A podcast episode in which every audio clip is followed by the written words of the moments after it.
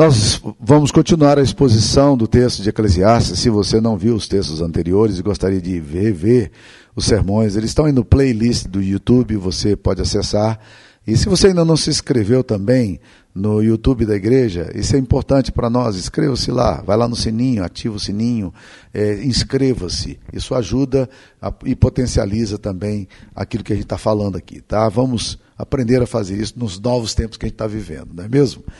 Eclesiastes capítulo 7, versículo 23 diz: Tudo isso experimentei pela sabedoria e disse: Tornar-me-ei sábio, mas a sabedoria estava longe de mim. O que está longe e muito profundo, quem o achará? Apliquei-me a conhecer e a investigar e a buscar a sabedoria e meu juízo de tudo, e a conhecer que a perversidade é insensatez, é insensatez loucura. Achei coisa mais amarga do que a morte. A mulher cujo coração são redes e laços e cujas mãos são grilhões. Quem for bom diante de Deus fugirá dela, mas o pecador virá a ser seu prisioneiro. Eis o que achei, diz o pregador conferindo uma coisa com outra, para a respeito delas formar o meu juízo. Juízo que ainda procuro e não achei. Entre mil homens achei um como esperava, mas entre tantas mulheres não achei nem sequer uma. Eis que tão somente achei que Deus fez o homem reto, mas ele se meteu em muitas astúcias. Essa é a palavra de Deus. O tema nosso hoje é cuidado com o adultério. Cuidado. Nós vivemos num ambiente de moral muito relativa. Parece que essa questão da fidelidade não é alguma coisa mais tão séria como, como a gente imaginava que fosse. As pessoas parecem não perceber a relatividade, o perigo da relatividade moral. E isso pode ser percebido na realidade do adultério em nossa sociedade. Uma pesquisa feita em São Paulo envolvendo 5 mil casos de adultério, o advogado Ailton Trevisan é, constatou que 60% das separações litigiosas têm sua origem no adultério. As estatísticas da traição indicam que a proporção é a seguinte: os homens traem mais do que as mulheres no Brasil. Isso parece não ser muita surpresa. Entre eles, 50,5% dos homens já admitem ter sido infiéis em seus relacionamentos. Entre as mulheres, a traição foi admitida por 30,2%. 30% das mulheres, 50% dos homens. E a Bíblia é repleta de advertências contra adultério. As exortações são duras. Em Provérbios capítulo 5, versículo 3 a 10, a palavra de Deus diz: Os lábios da mulher adúltera destilam favos de mel, e as suas palavras são mais suaves do que o azeite, mas o fim delas é amargoso como o absinto, agudo como a espada de dois gumes. Seus pés descem à morte, seus passos conduzem-na ao inferno. Ela não pondera a vereda da vida, anda errante os seus caminhos e não sabe. Agora, pois, filho meu, dá-me Dá-me ouvidos e não te desvies das palavras da minha boca. Afasta o teu caminho da mulher adúltera e não te aproximes da porta da sua casa, para que não des a outrem a tua honra, nem os teus anos a cruéis, para que dos teus bens não se fartem os estranhos e o fruto do teu trabalho não entre em casa alheia. Provérbios capítulo 6, versículo 32, olha o que a palavra diz. Provérbios 6, 32. O que adultera está fora de si, só mesmo quem quer arruinar-se e que pratica tal coisa achará açoites e infâmia, e o seu opróbrio nunca se apagará. Não se desvie o teu coração para os caminhos dela, e não andes perdido nas suas veredas, porque há muitos feriu e derribou, e são muitos os que por ela foram mortos. A sua casa é caminho para a sepultura, e desce para as câmaras da morte. Provérbios capítulo 22, versículo 14 é um texto que me impressiona profundamente. Olha lá, Provérbio 22, 14. Cova profunda é a boca da mulher estranha. Aquele contra quem o Senhor se irá, cairá nela. Olha o que, que o texto está dizendo. A Bíblia diz que quando Deus se ira com a pessoa, essa pessoa cai no adultério. Portanto, o adultério é um juízo de Deus sobre a pessoa. É uma forma de condenação. A, a nossa sociedade parece mostrar o contrário, querer mostrar o contrário, de que o adultério é uma liberdade, o adultério é libertação. Mas a Bíblia está falando que o adultério é juízo de Deus. Aquele contra quem Deus se irá, cairá nela. Então, quando uma pessoa sofre a ira de Deus, seus pecados estão presentes na, na presença, estão visíveis diante de Deus, Deus julga essa pessoa como? Permitindo que ela caia no adultério. Se você está adulterando, saiba que é juízo de Deus sobre você. Porque a consequência do adultério será dramático para a sua história. Então, preste atenção nisso aí. Então, o que, que esse texto aqui de Provérbios, de Eclesiastes que nós lemos é, no início, nos diz? Primeira coisa, o texto nos diz que o adultério traz amargura. Olha lá no versículo 26, Eclesiastes 7, 26. Achei coisa mais amarga do que a morte. A mulher cujo coração são redes e laços, e cujas mãos são grilhões. Primeira coisa, meu querido, é que o adultério traz a amargura. Se render ao adultério é mais amargo do que a morte. Eu tenho acompanhado muitas e muitas vezes pessoas traindo, tanto homens quanto mulheres. E eu sei que o glamour do adultério, ele é muito bonito nas cenas de Hollywood e das novelas da Globo. Mas na família, isso é uma bomba. Na família, isso traz amargura, traz tristeza, e às vezes essa tristeza e amargura se prolonga por gerações. São famílias que se tornam marcadas pela tristeza, pelo distanciamento afetivo, pela raiva, pelo ódio e a incapacidade muitas vezes para cura e perdão. O adultério deixa marcas profundas e algumas dessas marcas nunca serão plenamente curadas. Eu tenho visto que o perdão é capaz de romper esse ciclo vicioso do mal, da dor e da hostilidade. Mas se não houver sincero perdão quando há um adultério, não há possibilidade de continuar o casamento. A gente costuma dizer erroneamente que Jesus, em Mateus 19, 9, ele fala que, que a causa do, da separação do divórcio é o adultério. Mas Jesus não está dizendo isso. Ele diz o seguinte: por causa da dureza do coração, é que Moisés vos permitiu repudiar sua mulher. Entretanto, não foi assim desde o princípio. Olha que coisa séria. Mateus 19, 9. Olha que coisa séria. Por causa da dureza do coração que Moisés permitiu. Ele não está dizendo que é por causa do adultério. O que leva à separação é o fato de que muitas vezes o adultério é alguma coisa tão pesada, tão dolorida, que a pessoa não consegue lidar com perdão e com reconciliação, ela não dá conta. E as feridas não se fecham, não cicatrizam, e o resultado é a separação. Então, meus queridos irmãos, uma das coisas que você precisa aprender, tome cuidado com o adultério, porque o adultério vai transformar a vida sua, a vida da sua esposa, do seu marido, a vida dos seus filhos, das suas gerações, em alguma coisa profundamente amarga. O adultério traz amargura.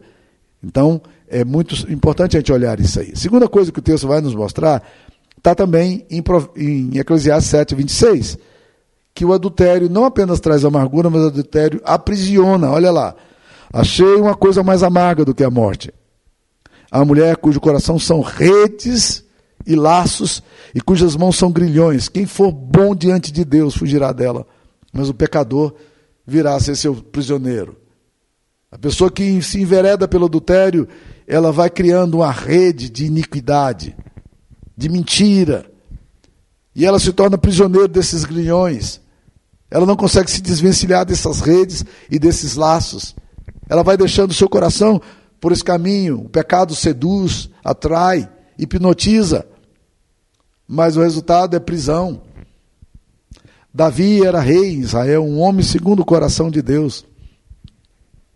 Mas um dia, por alguma razão, o seu coração se desviou, o seu olhar foi colocado em outro lugar. Ele foi beber água de outras fontes. E ele viu uma mulher tomando banho. E ele desejou essa mulher. E ele trouxe essa mulher. Só que essa mulher era casada. E era esposa de um fiel guerreiro do seu exército. E nós sabemos o fim da história. A Bíblia Sagrada nos diz que o filho que nasceu daquele adultério, ele morreu. E a Bíblia Sagrada nos diz mais que aquilo foi se tornando uma bola de neve na casa de Davi. Porque o pecado entrou na vida de Davi, na família de Davi. Logo em seguida, nós vamos ver a consequência do adultério na vida dele. Nós vamos ver o, o, o incesto praticado ali por Aminon com Tamar. Vamos ver depois, logo depois, a morte de Absalão a Aminon. Tudo isso porque Davi já não tinha mais autoridade moral para tratar dos problemas da sua própria casa. Ele se tornou preso, ele se tornou prisioneiro. O coração dele foi aprisionado. Eu já vi homens e mulheres sinceros vivendo grande crise por causa de um relacionamento extraconjugal. São atraídos, hipnotizados e se perdem facilmente em fantasias e de, de, de, devaneios. Eu me lembro de uma vez conversando com uma mulher crente que amava o Senhor, mas estava tão presa com essa questão da, do desejo dela e, e tão obcecada por alguém que não era do seu esposo, que ela falou para mim, pastor, o meu momento está tão difícil, tão amargo, tão pesado, que se aquele homem com o qual eu estou apaixonado, que não é meu marido, me disser larga tudo, eu largo tudo e vou embora com ele. Eu largo tudo e vou embora com ele. Absolutamente hipnotizado, absolutamente aprisionado, redes e laços cujas mãos são grilhão, grilhões, como diz a palavra de Deus. E a Bíblia diz: quem for bom diante, diante de Deus, fugirá do adultério. Mas o pecador virá a ser seu prisioneiro. O pecador vai nessa direção. Já viram como pessoas, de, é, que, pessoas estáveis, é, pessoas de princípios, é, homens crentes às vezes, eles vendem a sua honra, vendem a sua consciência, negociam seus valores, ferem suas famílias, machucam suas igrejas por causa de um adultério. Já viram isso? Eu já vi muitos líderes e pastores enredados, acorrentados, incapazes de reagir à própria, à própria desejo da carne, completamente enlaçados por uma pessoa, como diz a Bíblia, cujo coração são redes e laços, e cujas mãos são como grilhões. Então, meus queridos irmãos, o adultério não apenas traz amargura, mas o adultério aprisiona. Mas a Bíblia diz aqui também que adultério é uma armadilha para o coração do pecador. Por isso que o texto de Eclesiastes 7, 26 fala: o pecador virá a ser seu prisioneiro. É uma armadilha. Que é interessante porque, curiosamente, o adultério hoje é considerado como um glamour, né? como nós falamos. As pessoas acham que está tudo certo, é uma forma, é um cara que conquista, uma pessoa que conquista, a autoestima melhora, essa coisa toda, mas a Bíblia afirma que, na verdade, quem se envereda por esse caminho se tornará prisioneiro. E o prisioneiro, meu querido irmão, presta atenção, ele não tem liberdade. Ele está submetido a forças que são maiores do que ele mesmo. Ele está submetido a juízes. Nesse caso aqui, ele se torna prisioneiro sua, do seu próprio pecado. Isso enreda e se enlaça. Foi o que aconteceu com Salomão. Salomão começou a se envolver com muitas mulheres e o coração dele se perdeu. Ele se afastou de Deus. Ele se tornou prisioneiro. E a Bíblia diz que o coração das mulheres perverteram Salomão. A gente sabe que Salomão não era exatamente a vítima, mas Salomão se deixou levar. O seu desvio, seu afastamento de Deus, sua falta de intimidade com Deus levou que Salomão a ser seduzido e isso trouxe decadência à vida dele. Além de ferir o coração de Deus, uma das coisas mais terríveis que aconteceu a Salomão, Salomão perdeu a referência, não só de Deus no coração, mas ele perdeu a referência das próprias mulheres. Olha o que, ele fala sobre a mulher. No capítulo 7, versículo 28, que nós lemos agora, de Eclesiastes, ele faz uma declaração absolutamente assustadora. Olha o que ele diz. Esse texto certamente nenhuma mulher gosta de ler, e certamente não faz sentido, mas é próprio de um homem que se desviou o coração por causa dos seus múltiplos envolvimentos com muitas mulheres. Eclesiastes 7,28 diz: Juízo que ainda procuro e não o achei. Entre mil homens, achei um como esperava. Mas entre tantas mulheres, não achei nem sequer uma. Olha que coisa doida, meu irmão. Salomão está dizendo: Olha, eu não, não achei entre muitas mulheres nenhuma. Como assim? Sabe o que aconteceu com Salomão? Não é que, que o problema estivesse nas mulheres. O problema estava no coração dele. Eu tenho percebido que homens que instrumentalizam mulheres, que lidam com muitas mulheres, com prostituição, com adultério, que vão por esse caminho, eles, eles desvalorizam a figura feminina. Ele diz que entre mil mulheres não encontrou sequer uma. E é interessante, se você é um marido casado, fiel, ama sua esposa, eu tenho uma, uma única mulher, mas eu encontrei na única mulher uma mulher. Não é interessante? Salomão, nas mil que ele teve, não encontrou uma. Por quê? O problema não era das mulheres, o problema estava no fato de que ele esvaziou a imagem da figura feminina no seu coração. Isso se dá em homens que lidam muito, que têm muito envolvimento com várias mulheres. A mesma coisa acontece com as mulheres. Prostitutas desvalorizam a figura masculina. Elas desprezam a figura masculina. Por isso que uma prostituta nunca beija a boca de um homem. Por quê? Porque não é para beijar o homem. Elas são capazes de entregar a genitália, mas não são capazes de dar um beijo amoroso. Por quê? Porque elas desprezam a figura masculina.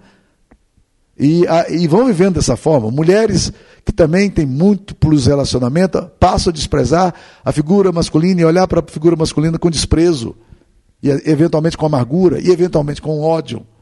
Então, meus queridos irmãos, o que a gente precisa entender é que a linguagem de Salomão aqui é vulgar e ela é depreciativa. Mas não que houvesse problema nas mulheres, havia problema no coração dele. E é isso que vai acontecer. Se você continuar é, des, é, vivendo dessa forma, pecaminosa, você vai desprezar o valor das mulheres no seu coração e na sua vida. Por isso que a Bíblia fala, meus queridos irmãos, de forma muito interessante sobre as paixões da mocidade. O apóstolo Paulo, quando escreve a segunda carta a Timóteo, no capítulo 2, versículo 22, ele diz a Timóteo: Timóteo, fugi das paixões da mocidade. Mas quando o apóstolo Pedro vai escrever sobre a relação, sobre o enfrentamento que nós precisamos ter com o diabo, ele diz de uma forma diferente. 1 de Pedro 5,9, ele não fala, fuja do diabo. Mas olha o que o texto diz, 1 de Pedro 5,9. Diz, resisti ao diabo e ele fugirá de vós. Estão entendendo a diferença?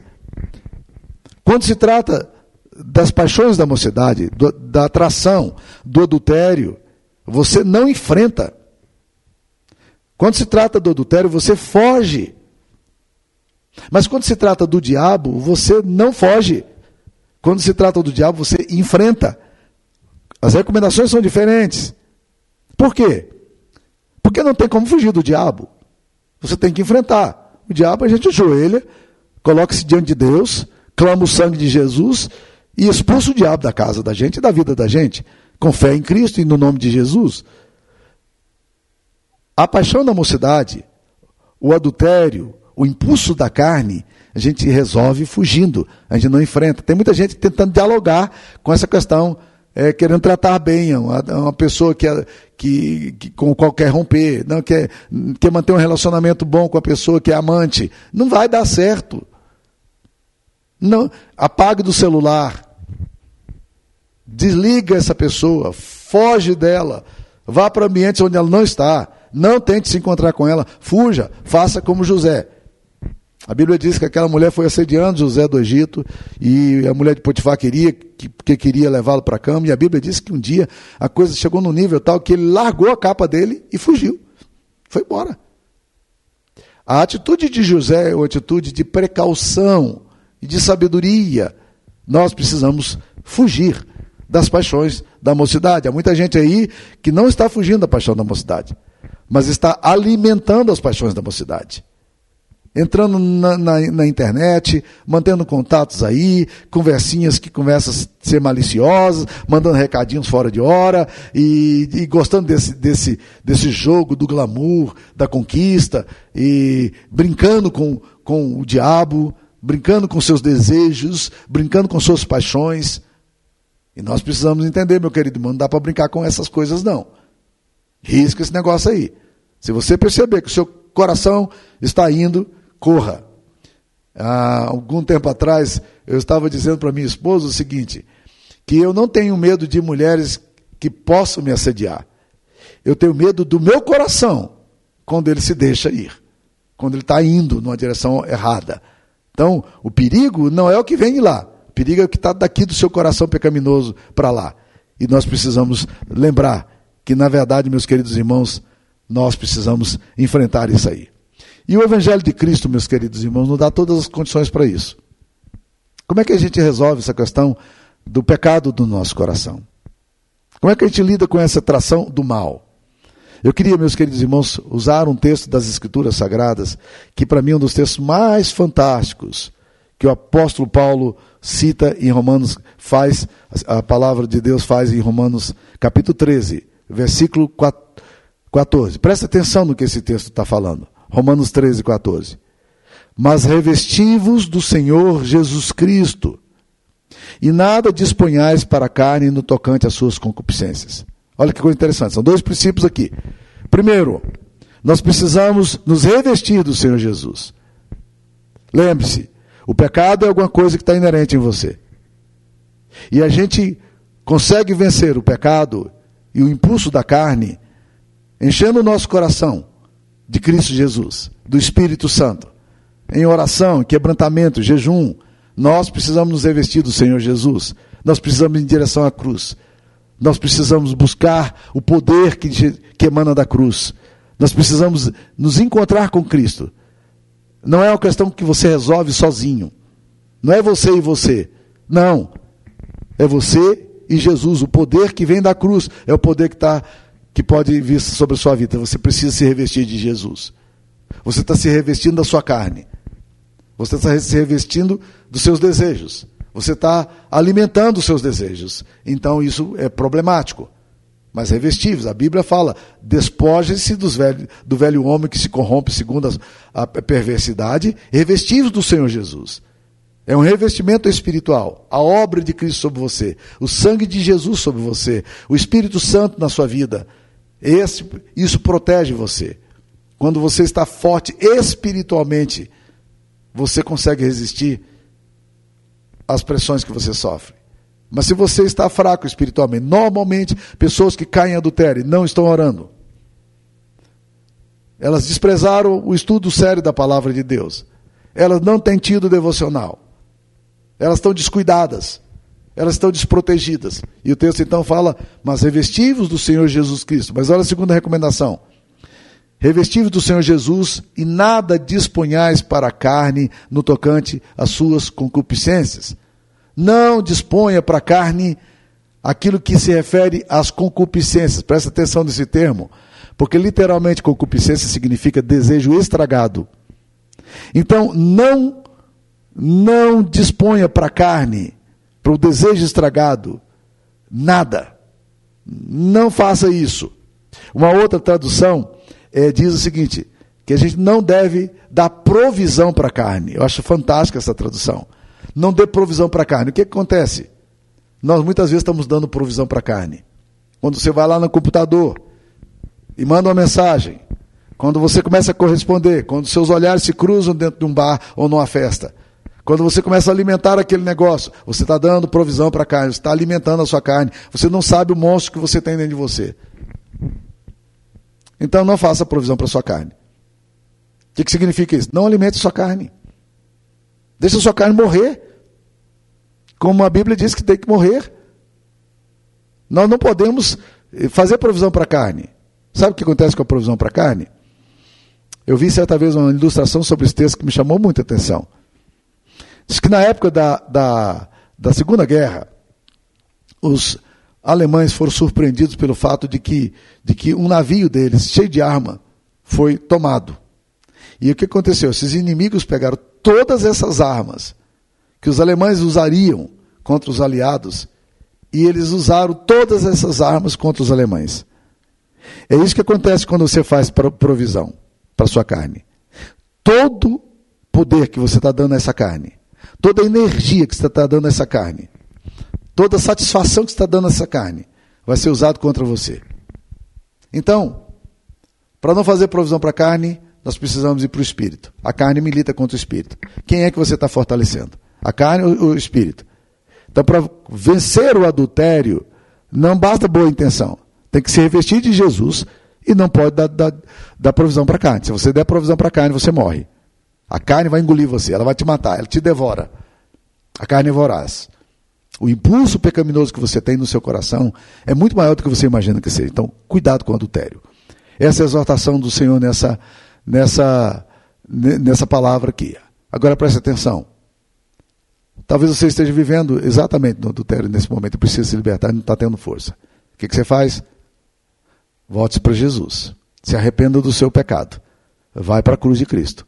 É na cruz que você vai encontrar a provisão e a graça que você precisa. É na cruz que você vai encontrar a libertação. É na cruz que a amargura pode ser rompida. É na cruz que a prisão pode ser quebrada. Somente a cruz de Cristo tem poder para isso. Que Deus ajude a sua vida. E cuidado com o adultério. Vamos orar. Senhor Jesus, a tua palavra é tão clara sobre esse assunto. Mas apesar disso, ó Deus, milhares de pessoas têm sido aprisionadas pelo adultério. Milhares de pessoas têm amargurado a sua história, a história da sua família, com a traição. Milhares de pessoas têm sido prisioneiros, têm estado prisioneiros do mal, do pecado. Ó oh, Senhor Jesus, que nessa palavra aqui, que as pessoas ouvem, ó Deus, haja libertação. Que o Senhor possa restaurar, ó Deus querido, a história, possa restaurar as, o amor legítimo pela família, pela pessoa com a qual as, foram feitas alianças, e que o Senhor possa renovar, ó Deus querido. Ó Deus, traz graça aos corações machucados, aos corações vivendo em pecado, e traz restauração, perdão, confissão, arrependimento, em nome de Jesus. Amém, Senhor. Amém. Que Deus abençoe sua vida.